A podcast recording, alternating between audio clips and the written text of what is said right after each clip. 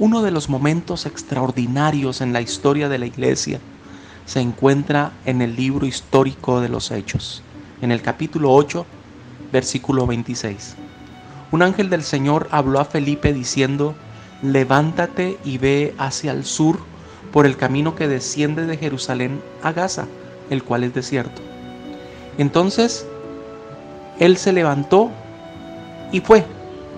Y sucedió que un etíope eunuco, funcionario de Candace, reina de los etíopes, el cual estaba sobre todos sus tesoros y había venido a Jerusalén para adorar, volvía sentado en su carro y leyendo al profeta Isaías.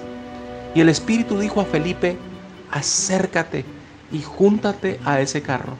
Acudiendo Felipe, le oyó que leía al profeta Isaías. Y dijo, ¿pero entiendes lo que lees? Él dijo, ¿y cómo podré si alguno no me enseña? Y rogó a Felipe que subiera y se sentara con él.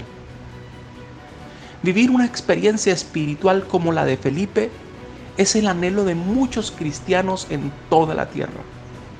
El ser llevados por un ángel como lo dice el Salmo 91.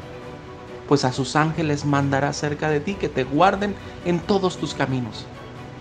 Y por supuesto, el ser guiados por el Espíritu Santo para enseñar a otros. El eunuco que había venido de Etiopía para adorar en Jerusalén y que tenía la fortuna en ese momento de tener un rollo del profeta Isaías, el cual venía leyendo. Y cuando Felipe se le acercó guiado por el Espíritu Santo, preguntó, ¿entiendes lo que lees?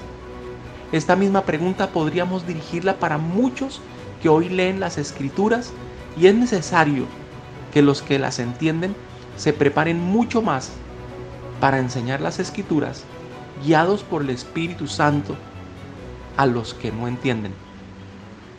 El eunuco dijo algo importante. ¿Y cómo podré si alguno no me enseña? Ese alguno, como Felipe, que llevó a Natanael y al etíope a Jesús, son las personas comprometidas con el reino de Dios para ser discípulos. Padre, en el nombre de Jesús y por el poder de tu Espíritu Santo, te damos gracias por todos los que hoy despiertas para cumplir la gran comisión como lo hizo Felipe.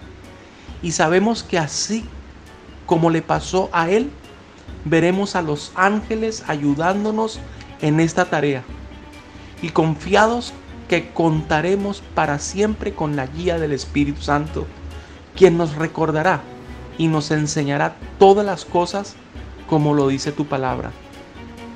Gracias porque tú suples todos los recursos que sean necesarios para que podamos llegar a aquellos que no tienen oportunidad.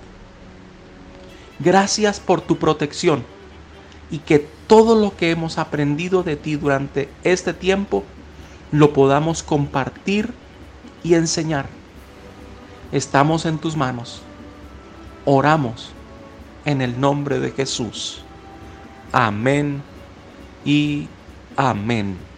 Soy el pastor Diego Luis Prieto y esto es a una oración de distancia.